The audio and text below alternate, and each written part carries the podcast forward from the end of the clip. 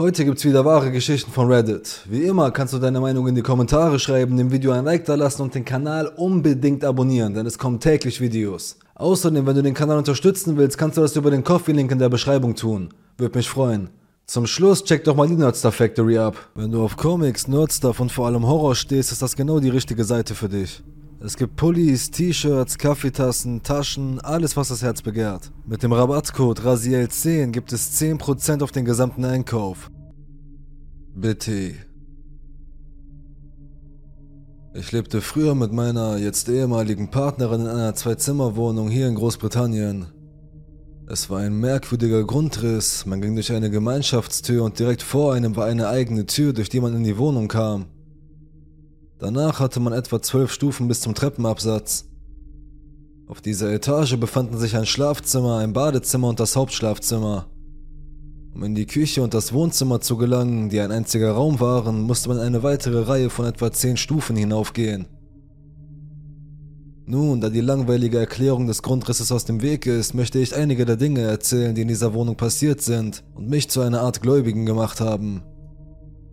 Wie bereits erwähnt, lebte ich hier mit meinem damaligen Partner vor etwa 13 Jahren. Es war eine billige Mietwohnung und alles, was wir uns damals leisten konnten. Am Anfang schien alles in Ordnung zu sein, aber schon nach ein paar Wochen fingen merkwürdige Dinge an zu passieren. Und ja, wir sind deswegen umgezogen. Die ersten Dinge, die passierten, wurden als erklärbar abgetan. Dinge wie elektrische Probleme, der Wasserkocher schaltet sich von selbst ein und aus, Lichter, die an waren, obwohl man genau wusste, dass man sie ausgeschaltet hatte. Doch nach etwa einem Monat wurden daraus Geräusche und eine Vision eines engen Freundes. Meine Ex und ich sprechen noch heute hin und wieder darüber. Ich hatte neun meiner Lieblingsplatten in Dreierreihen gerahmt und an die Wohnzimmerwand gehängt. Da es sich um Sammlerstücke handelte, sorgte ich dafür, dass sie fest an den Nägeln hingen, die ich eingebaut hatte. Eines Tages lag ich auf dem Sofa und im nächsten Moment flog eine der Schallplatten über den Wohnzimmerboden. Ich sprang auf und hob sie auf, in der Erwartung zu sehen, dass der Steg gebrochen und sie einfach heruntergefallen war. Aber das war nicht der Fall.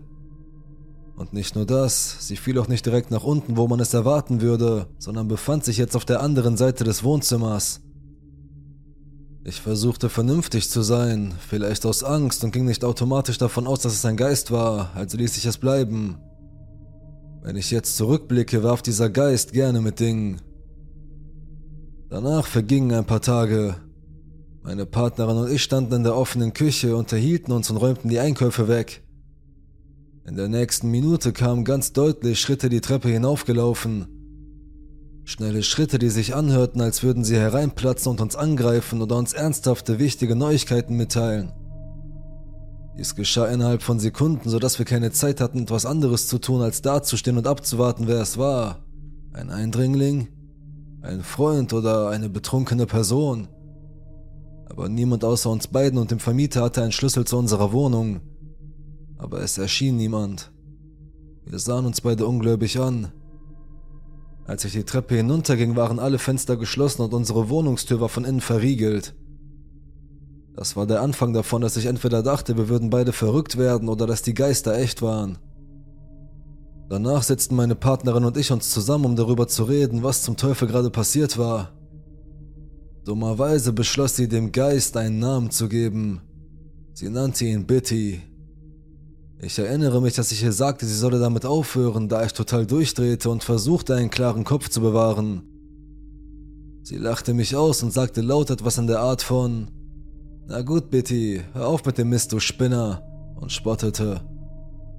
Ich schimpfte und ging schlecht gelaunt ins Bett, denn der Vorfall war mir unheimlich und ich konnte mir nicht erklären, was passiert war. In den nächsten Wochen war es ruhig. Ich begann mich wieder zu entspannen, indem ich mir einredete, dass die Wohnung neben uns vielleicht die gleiche knarrende Stufe hatte und die Wände viel Schall durchließen. An diesem Wochenende beschlossen wir, eine Freundin über Nacht bei uns wohnen zu lassen und einen Filmabend zu veranstalten. Ich werde diese Freundin C nennen. Und dann ging es los. Ich sollte an dieser Stelle erwähnen, dass meine Partnerin und ich in einer gleichgeschlechtlichen Beziehung waren. Wir sind beide weiblich und die gemeinsame Freundin, die wir zu Besuch hatten, ist ebenfalls weiblich. Wir schauten Spice World und gingen ins Bett. C blieb im Gästezimmer, das sich auf der gleichen Ebene wie unser Schlafzimmer befand. Meine Partnerin und ich waren gerade dabei, uns ins Bett zu legen, als C mich etwa 20 Minuten später per WhatsApp fragte, ob alles in Ordnung sei und warum einer von uns im Badezimmer hin und her lief. Wenn man vom Gästezimmer aus aus dem Fenster schaute, konnte man das durchsichtige Badezimmerfenster sehen. Ich schickte eine Nachricht zurück, dass niemand im Bad sei. In der nächsten Minute kam C weinend in unser Zimmer gerannt und rief, da ist jemand drin. Ich rannte hinaus und trat die Badezimmertür auf, die bereits halb geöffnet war. Es war niemand da. Ich überprüfte das Obergeschoss, die Fenster und vergewisserte mich, dass unsere Haustür verschlossen war. Alles war so, wie es sein sollte. Ich wusste nicht, was ich tun sollte, also versuchte ich wieder vernünftig zu sein und sie zu beruhigen, indem ich sagte, dass es vielleicht nur ein Schatten von draußen war. Wir drei tranken ein Bier und saßen an unserem Bett und sprachen über das, was sie gesehen hatte und über die anderen seltsamen Vorkommnisse in der Wohnung. Je mehr wir redeten, desto mehr wusste ich, dass das nicht normal war. Meine Partnerin sagte, Verpiss dich, Bitty, du bist dir nicht erwünscht. Ich sagte ihr noch einmal, sie solle damit aufhören. Ich mochte es nicht, es zu benennen. Ich denke, dass es sie entspannte, wenn sie sich einen Scherz daraus machte. Am nächsten Morgen verabschiedeten wir uns von C und sagten, dass wir sie am nächsten Wochenende wiedersehen würden. Im Nachhinein betrachtet gab es Tage in dieser Wohnung, die sonnig und hell waren und andere Tage, an denen etwas nicht stimmte. Wie ein schweres Gefühl in der Luft, das schwer zu beschreiben ist. Irgendwann war es dann soweit. Ich weiß nicht mehr genau wie lange, aber ich schätze mal ein paar Wochen. Es ist nicht viel passiert, aber wir hatten eine andere Freundin aus Schottland, die übers Wochenende bei uns war. Ich erinnere mich, dass ich meine Partnerin fragte, ob wir ihr von den jüngsten Ereignissen erzählen sollten und sie sagte nein, das würde sie nur verunsichern und sie würde nicht bleiben. Außerdem hatten wir keine handfesten Beweise dafür, dass wir einen Geist hatten. Ich stimmte zu, dass es eine gute Idee war, es zu verschweigen. Ich wollte nicht mehr als nötig darüber nachdenken. Wir werden diese Freundin Anne nennen. An diesem Wochenende bestellten meine Partnerin Anne und ich Chinesisch und tranken ein paar Drinks. Unsere Freundin C wollte auch mitkommen, aber ich hatte ihr vorher geschrieben, dass sie bitte nicht erwähnen sollte. Sie sagte mir, sie würde es nicht tun und tatsächlich erwähnte sie den Namen nie wieder. Während wir alle unser Essen aßen und uns unterhielten, vergaß ich völlig, dass ich das hintere Schlafzimmer, in dem C und N das Bett für die Nacht teilen würden, nicht gesaugt hatte. Alle sagten mir, ich solle mir keine Sorgen machen, aber ich hatte das Gefühl, dass ich noch schnell Staubsaugen und aufräumen musste, bevor sie es benutzten. Ich sagte ihnen, sie sollten mir 10 Minuten Zeit geben, dann würde ich wieder bei ihnen sein. Ich ging ins Gästezimmer, um den Staubsauger zu holen, doch ich merkte, dass meine Sinne mir sagten, dass etwas nicht stimmte. Es war, als ob der Raum stiller wurde als die Stille selbst. Ich blieb stehen und lauschte auf meine Umgebung, als ich ein gurgelndes Geräusch hörte. Wie das Geräusch, das man hören würde, wenn jemand an einer Menge Wasser ersticken würde. Es kam direkt von hinten, als ob es direkt hinter meinem Rücken wäre. Während ich dies schreibe, habe ich eine Gänsehaut auf meinen Arm. Ich hatte zu viel Angst, um mich zu bewegen. Ich wollte aus dem Raum rennen, war aber physisch nicht in der Lage dazu. Ich muss etwa 30 Sekunden lang mit diesem Gurgeln in den Ohren dagestanden haben, was mir wie ein ganzes Leben vorkam, bevor ich den Mut hatte, mich umzudrehen. Ich drehte mich um, und da war nichts, nur ein hauchkühler Luftzug an mir vorbei. Mein Herz fühlte sich so an, als ob es mir aus der Brust fallen würde, so laut schlug es. Ich rannte die Treppe hinauf, wo alle waren, und meine Partnerin konnte an meinem Gesicht erkennen, dass etwas passiert war. Sie drückte ihre Zigarette aus, packte mich am Arm und brachte mich in unser Schlafzimmer. Sie fragte mich, ob es mir gut ginge und ich erzählte ihr, was gerade passiert war. Obwohl sie nur 1,70 groß war, war sie sehr energisch. Sie marschierte ins Gästezimmer, sah, dass dort nichts war und beschimpfte laut Bitty. Ich weiß nicht mehr genau, wie sie sie beschimpft hat, aber es war nicht nett. Ich sagte, sie solle unseren Freunden sagen, dass es mir nicht gut ging und dass ich früh ins Bett gehen würde. Ich musste einfach allein sein und ob du es glaubst oder nicht, in Gesellschaft zu sitzen klang schlimmer als allein Angst zu haben. Ich blieb im Bett und begann nach anderen Immobilien zu googeln, die wir uns vielleicht leisten konnten. Ich sagte es meiner Partnerin nicht, was, wenn sie mich für lächerlich hielt. Aber das Wissen, dass es noch andere Wohnungen gab, die wir uns leisten konnten, beruhigte mich.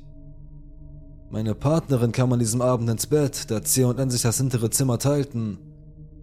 Meine Partnerin fragte mich, ob es mir gut ginge und ich murmelte, dass es mir gut ginge und wir schliefen alle ein. Der Rest der Nacht und der Morgen verliefen ereignislos. Ein paar weitere Wochen vergingen und wieder war es halbwegs ruhig, erträglich. Ich schien damit zurechtzukommen, wenn kleinere Dinge passierten, wie das Licht und der verdammte Wasserkocher, der sich von selbst an und ausschaltete. Sogar in diesen Zeiten ertappte ich mich dabei, wie ich dumme Bemerkungen darüber machte, dass Bitty einfach eine gute Tasse Tee liebte.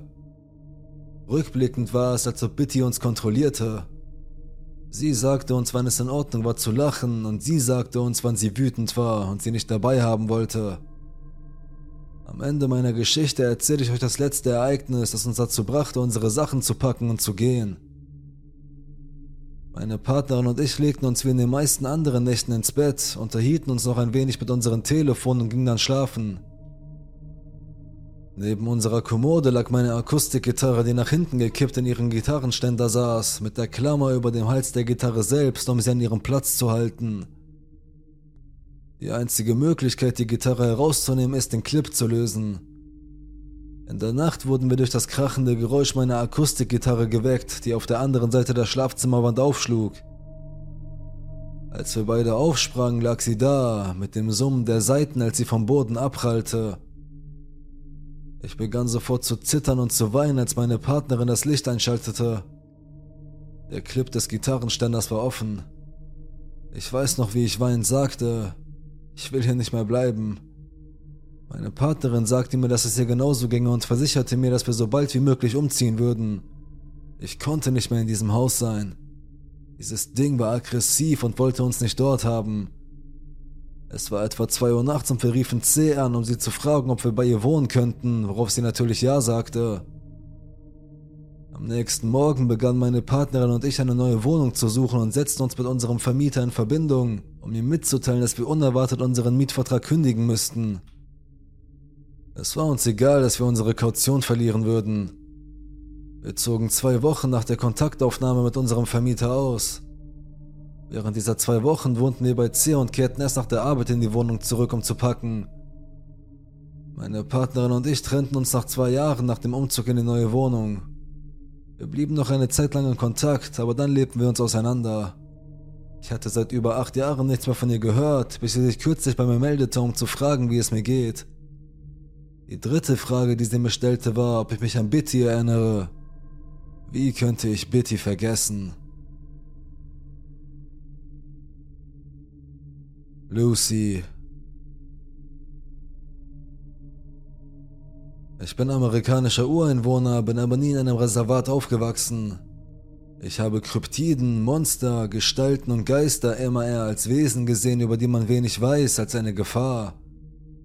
Heute glaube ich zwar an solche Wesen, aber nicht an einen bestimmten Gott. Früher war ich auch ein extremes Außenseiterkind, bevor ich mich um die Dinge der Erwachsenen kümmern musste und müde wurde und mich lieber drinnen aufhielt. Ich habe auch entweder schwere Déjà-vu-Erlebnisse oder erhalte Einblicke in zukünftige Ereignisse. Zu diesem Zeitpunkt bin ich mir nicht sicher und deshalb weiß ich, dass der letzte Teil davon verrückt klingen wird. Ich beginne mit der Begegnung, an die ich mich am besten erinnere und gehe von da an bis jetzt. Die Begegnungen drehen sich hauptsächlich um etwas, das ich aufgrund seiner Eigenschaften nur als Engel bezeichnen kann. Ich hatte auch andere Erfahrungen mit anderen Wesenheiten, aber der Engel ist die wichtigste. Die erste Begegnung mit dem, was heute in der Öffentlichkeit am besten als The Siberian Fallen Angel bekannt ist. Du kannst das Bild googeln. Ich habe es nach ein paar Begegnungen Lucy genannt und für diese Erzählung werde ich es so bezeichnen. Ich war drei. Ich war aufgewacht, um auf die Toilette zu gehen, die direkt neben meinem Zimmer und der Treppe lag und für mich nachts immer beleuchtet war, weil ich Angst vor der Dunkelheit hatte. Als ich das Bad verließ, hatte ich das seltsame Gefühl, dass mich etwas beobachtete. Ein überwältigendes Gefühl des Grauens überkam mich und ich hatte das Bedürfnis, die Treppe hinunterzuschauen. Unten stand eine völlig farblose humanoide Gestalt mit riesigen Flügeln, die, ähnlich wie die Skulptur, ein Schwert in ihren Händen hielt. Sie war mindestens zwei Meter groß, da sie am unteren Ende der Treppe stand und sich noch bücken musste, um ganz hineinzupassen. Es hatte keine Farbe und alles, woran ich mich erinnern kann, ist, dass ich es atmen hörte, fast wie ein schwerer Wind, der über ein Feld weht. Es ging nicht, zumindest nicht im normalen Sinne. Es schwebte irgendwie langsam die Treppe hinauf und sah mich mit dunklen, leeren Augen an, die einfach dunkler waren als der Rest des Körpers. Ich schrie nach meiner Mutter, als ich merkte, dass es näher kam. Ich hämmerte gegen ihre Tür und schrie und weinte, dass sie mich hereinlassen sollte und dass etwas im Haus war. Ich würde es als Kinderschreck abtun, wenn ich sie nicht direkt danach gefragt hätte und sie erinnerte sich an diese Nacht und sagte, dass sie sich daran erinnerte, wie ich sagte, dass ein großer, vermummter Mann in unserem Haus war und sie das ganze Haus durchsuchen musste, um mich zu beruhigen. Ich glaube nicht, dass es sich um einen gefallenen Engel oder ein gefährliches Wesen handelt, da es meines Wissens nach nie eine Bedrohung für mich oder andere Personen in meinem Umfeld darstellte. Ich kann mich auch komplett irren, aber das ist meine Sichtweise jetzt im Vergleich zu meiner Kindheit. Jedes Mal, wenn ich über eine Begegnung schrieb, tauchte eine andere Erinnerung über eine andere Begegnung auf, sodass die Formulierung ist, dass ich mich gleichzeitig erinnere und erzähle. Ich fasse hier sechs bis acht Jahre zusammen, weil es zu viele sind, aber sie waren alle relativ dieselbe Erfahrung, sodass ich keinen Sinn darin sehe, jede einzelne zu beschreiben, es sei denn, ich erinnere mich an mehr Informationen über einzelne Zeitpunkte. Ich war gerade erst adoptiert worden, aber schon ging alles den Bach runter.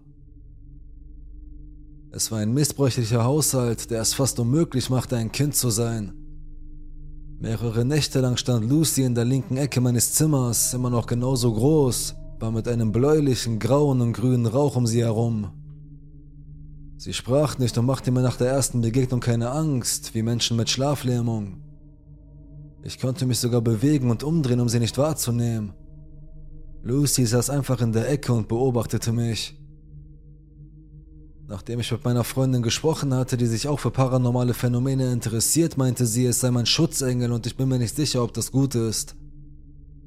Sie sagte auch, dass der Rauch die Aura von Lucy sein könnte, und nach einigen Nachforschungen würde es Sinn machen, dass Lucy versucht, all die negative Energie aus dem Missbrauch und dem Trauma in eine ruhige oder positive Energie zu übertragen.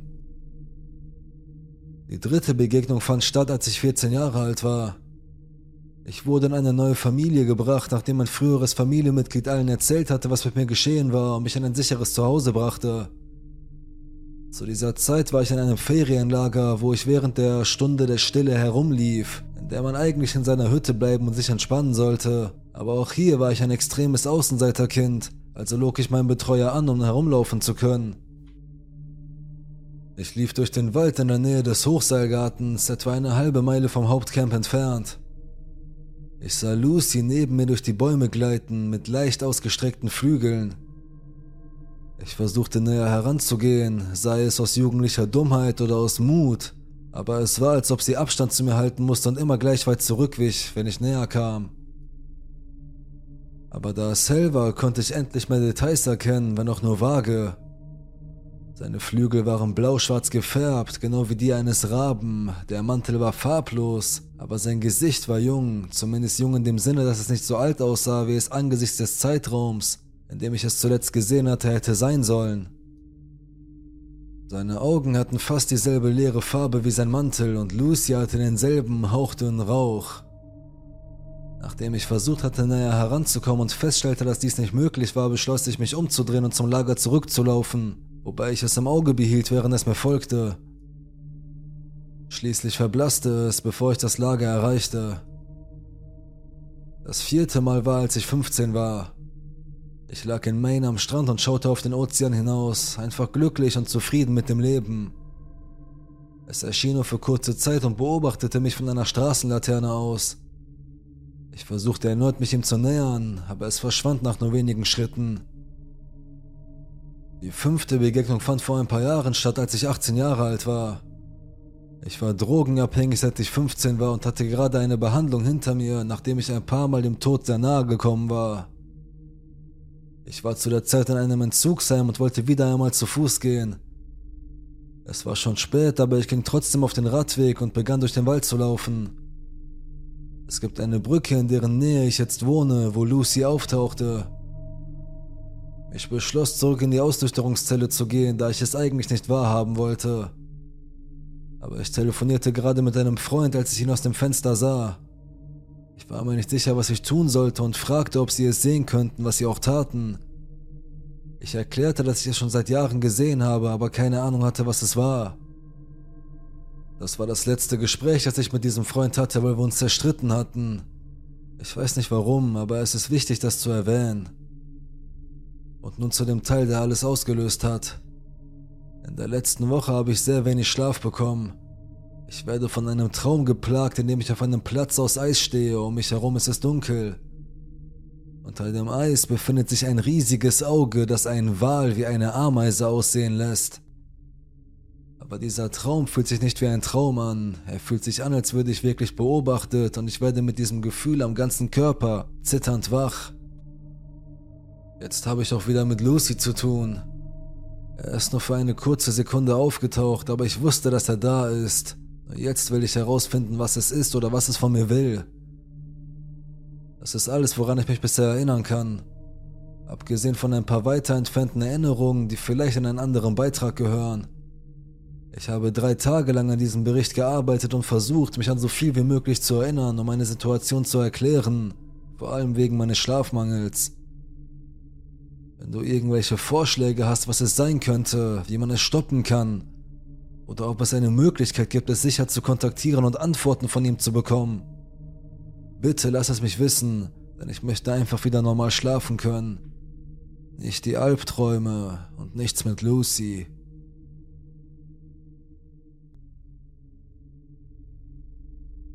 Das Haus, das niemand wollte.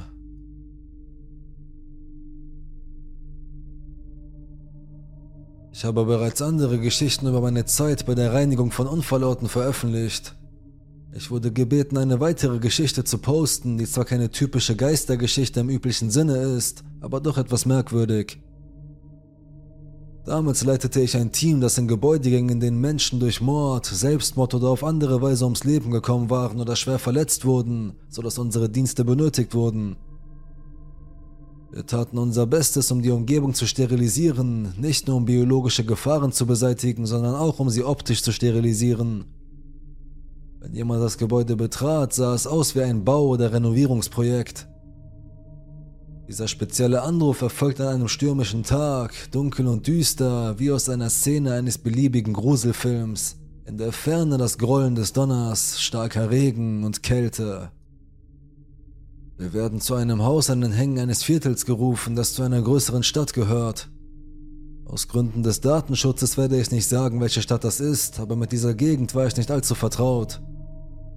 Es schien ein sehr, sehr reiches Viertel in einer Gegend zu sein, in der man wohlhabende Menschen erwarten würde. In der Depesche hieß es, dass ein Vertreter uns vor Ort treffen würde, um uns die Immobilie zu übergeben. Ich glaube, der Mann, den wir trafen, war ein Anwalt oder Immobilienmakler. Er unterschrieb den Papierkram, wir gingen hinein und er sagte, dass alles, was wir entsorgen müssten, in Ordnung sei. Wir müssten nur ein Protokoll aufbewahren. Er gab mir seine Faxnummer und sagte, wir sollten nur die Rechnung für unsere Dienstleistungen und alle Unterlagen faxen und sein Büro würde sich um alles kümmern, was wir bräuchten. Er händigte uns die Schlüssel aus und sagte, wir sollten einfach die Tür von innen abschließen und die Schlüssel zurückschicken, wenn wir fertig sind. Mein Team beginnt mit dem Aufbau, zieht sich an und macht sich bereit für die anstehenden Arbeiten. Ich gehe zurück zu meinem Wagen und bereite mich vor. Normalerweise machen wir 35mm Fotos von vorher und nachher.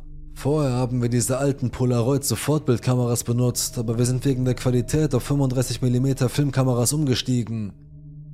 Wir haben das nicht gemacht, um Fotos vom Blut zu machen, sondern um zu dokumentieren und um uns abzusichern. Denn es gab einen Fall, in dem unsere Crew des Diebstahls beschuldigt wurde. Es stellte sich heraus, dass das nicht stimmte und dass der fehlende Gegenstand von einem Familienmitglied mitgenommen worden war, bevor wir ankamen. Nun, wie gesagt, es lag an einer sehr wohlhabenden Nachbarschaft in den Hügeln, einer sehr reichen Nachbarschaft. Es sah von außen sehr gepflegt aus und ich erinnere mich, dass die Einfahrt eine von denen war, in die man auf der einen Seite hineinfahren kann und die dann in einer Schleife zurück zur Straße führt, wie eine U-förmige Einfahrt, aber sie wich aus, als sie zum Haus hinaufführte. Ich weiß nicht, ob du dir das vorstellen kannst, aber es war auf jeden Fall eine lange Einfahrt. Es war ein sehr großes, dreistöckiges Haus und da es an einem Hang lag, betrat man das Haus auf der mittleren Ebene. Es gab eine Ebene unten und eine oben. Drin war mein Team ein wenig verwirrt. Wir waren es gewohnt, frisches Blut und frische Schäden wie Einschusslöcher, zerbrochene Türen und typische Mordszenen zu sehen. Dieses Haus war der Schauplatz eines Mordes, aber ich habe nie erfahren, wer ermordet wurde oder wie viele Tote es gab. Der Vertreter des Hauses hat nichts gesagt, es war rein geschäftlich. Unterschreiben Sie hier, schicken Sie mir eine Rechnung und das war's. Da er bereits sagte, dass es in Ordnung sei, alles Nötige zu entsorgen und einfach eine Bestandsaufnahme zu machen, war es nicht nötig, auf weitere Details einzugehen. Mein Team betritt schließlich das Hauptschlafzimmer und man kann sagen, dass es hier passiert ist. Das Seltsame war, dass es sich nicht um einen neuen Tatort handelte. Es geschah wahrscheinlich vor einem Jahrzehnt oder mehr. Meine Crew bestand aus drei Crewmitgliedern und mir. Zwei von ihnen bekamen fast sofort eine Gänsehaut. Sie waren neuere Crewmitglieder, also ist es irgendwie zu erwarten, dass sich die neuen Leute an Tatorten gruseln. Ich bemerkte, dass sie alles taten, um nicht in das Haus zu kommen und bei stürmischem Wetter zu unserem Lastwagen zurückliefen, um Müll zu holen oder Nachschub zu besorgen. Da ich diesen Job seit mehr als sechs Jahren mache, weiß ich, dass der Tatort nicht mehr frisch ist. Das getrocknete Blut war fast schwarz geworden aber was wirklich auffiel, war das Alter von allem, was sich in dem Haus befand. Es war halb leer und die meisten Möbel, die man dort erwarten würde, waren nicht in dem Schlafzimmer. Es sah aus, als hätten sie es irgendwann in den späten 70er oder frühen 80er Jahren verlassen. Ich erinnere mich, dass ich dachte, wie alt alles im Gegensatz zur Außenansicht aussah. Von außen sah es aus, als wäre es sehr gepflegt, aber innen lag eine Staubschicht und an einigen Stellen waren Spinnenweben, wie man sie in einem Gruselfilm sehen würde. Wir bemerkten, dass das Blut möglicherweise durch den Boden gesickert war. Ich sagte meiner Mannschaft, dass wir den gesamten Teppich im Hauptschlafzimmer und vielleicht auch den Unterboden entfernen müssen, die Balken reinigen und die Trockenbauwand und die Isolierung in der Decke darunter entfernen müssen, und wir bemerkten auch, dass es bis zum Boden im darunterliegenden Arbeitszimmer durchgesickert war also entfernten wir auch einen Teil des Holzfußbodens. Während unserer Arbeit fuhr ein Auto die Auffahrt hinauf und blinkte uns an. Ich ging hinaus, weil ich dachte, es könnte der Vertreter sein und ging nach draußen, um mich mit dem Auto zu treffen und zu sehen, was er wollte. Ich gehe hinaus und stelle fest, dass es nicht derselbe Mann ist, sondern ein älterer Herr, wahrscheinlich in den 70ern, in einem sehr schönen Mercedes. Ich lasse ihn ausreden und versuche mein Bestes, um zu erklären, warum wir hier sind. Ich sage ihm, dass ich ihm die Papiere und die Unterschrift zeigen kann, aber dass ich hier mit ihm warten würde, bis die Polizei kommt und uns überprüft, wenn er die Polizei rufen wollte. Ich glaube, damit habe ich ihn beruhigt. Er sah auf den Zettel und sagte so etwas wie Warum sind Sie heute hier? Warum jetzt? Ich antworte Ich kann nicht wirklich ins Detail gehen, sondern nur sagen, dass wir da sind, um nach einem Unfall aufzuräumen. Er schaute mich verwirrt an und sagte, dass das Haus schon seit vielen, vielen Jahren leer steht. Ich sagte ihm, dass wir gerufen wurden, um aufzuräumen und Schäden zu beseitigen. Er sah mich sehr ernst an und sagte, dass seit Jahren niemand einen Fuß in das Haus gesetzt hat. Ich fragte ihn, ob er die Familie kenne, die dort wohne, und er sagte wieder, dass seit Jahren niemand mehr in diesem Haus gewesen sei. Er sagte, dass dort vor vielen Jahren etwas Schreckliches passiert sei, dass es tragisch sei und dass es seitdem leer stehe. Er sah verzweifelt aus, als er im Sturm mit mir sprach und sagte, dass er besser wieder nach Hause gehen solle. Ich machte noch einen letzten Rundgang durch das Haus, während meine Leute wieder in die Lastwagen stiegen, um ihre Sachen wegzuräumen und ihre Schutzausrüstung abzulegen. Ich machte noch ein paar Fotos mit meiner Kamera und sah mich aus Neugierde um. Das ganze Haus war unheimlich, sehr unheimlich, als würde man eine Gruft betreten. Einige der Lichter funktionierten nicht, so dass einige der Räume, die ich betrat, dunkle, leere Räume waren. Und man konnte sehen, dass die Teppiche, Vorhänge und die verbliebenen Möbel alt waren. Nicht alt im Sinne von abgenutzt, sondern alt im Sinne von altmodisch. Ich erinnere mich, dass ich ein ausgestopftes rosa Hundetier auf dem Boden neben einer Lampe sah. Ich weiß nicht, warum mir dieses Stofftier eine Gänsehaut bereitete. Wir verlassen das Haus und ich gehe zurück in mein Büro, erledige den Papierkram und gebe alles unserer Rechnungsführerin, einschließlich der Filmrolle. Wir hatten einen Service, der jeden zweiten Tag kam und unseren Film zur Entwicklung abholte. Keines dieser Bilder kam heraus. Es war kein leerer Film, sondern es sah aus, als ob etwas versucht hätte, ihn zu entwickeln, wie Flecken, wie damals, dass man versehentlich einen Film in seinem aufgegebenen Gepäck am Flughafen zurückließ und der Film dadurch ruiniert wurde. Die Fotos, die gemacht wurden, waren gebräunt und verschmiert, so sehr, dass man sie nicht mehr erkennen konnte. Zum Glück brauchten wir die Fotos nicht für die Abrechnung, aber wir konnten uns nicht erklären, was passiert war.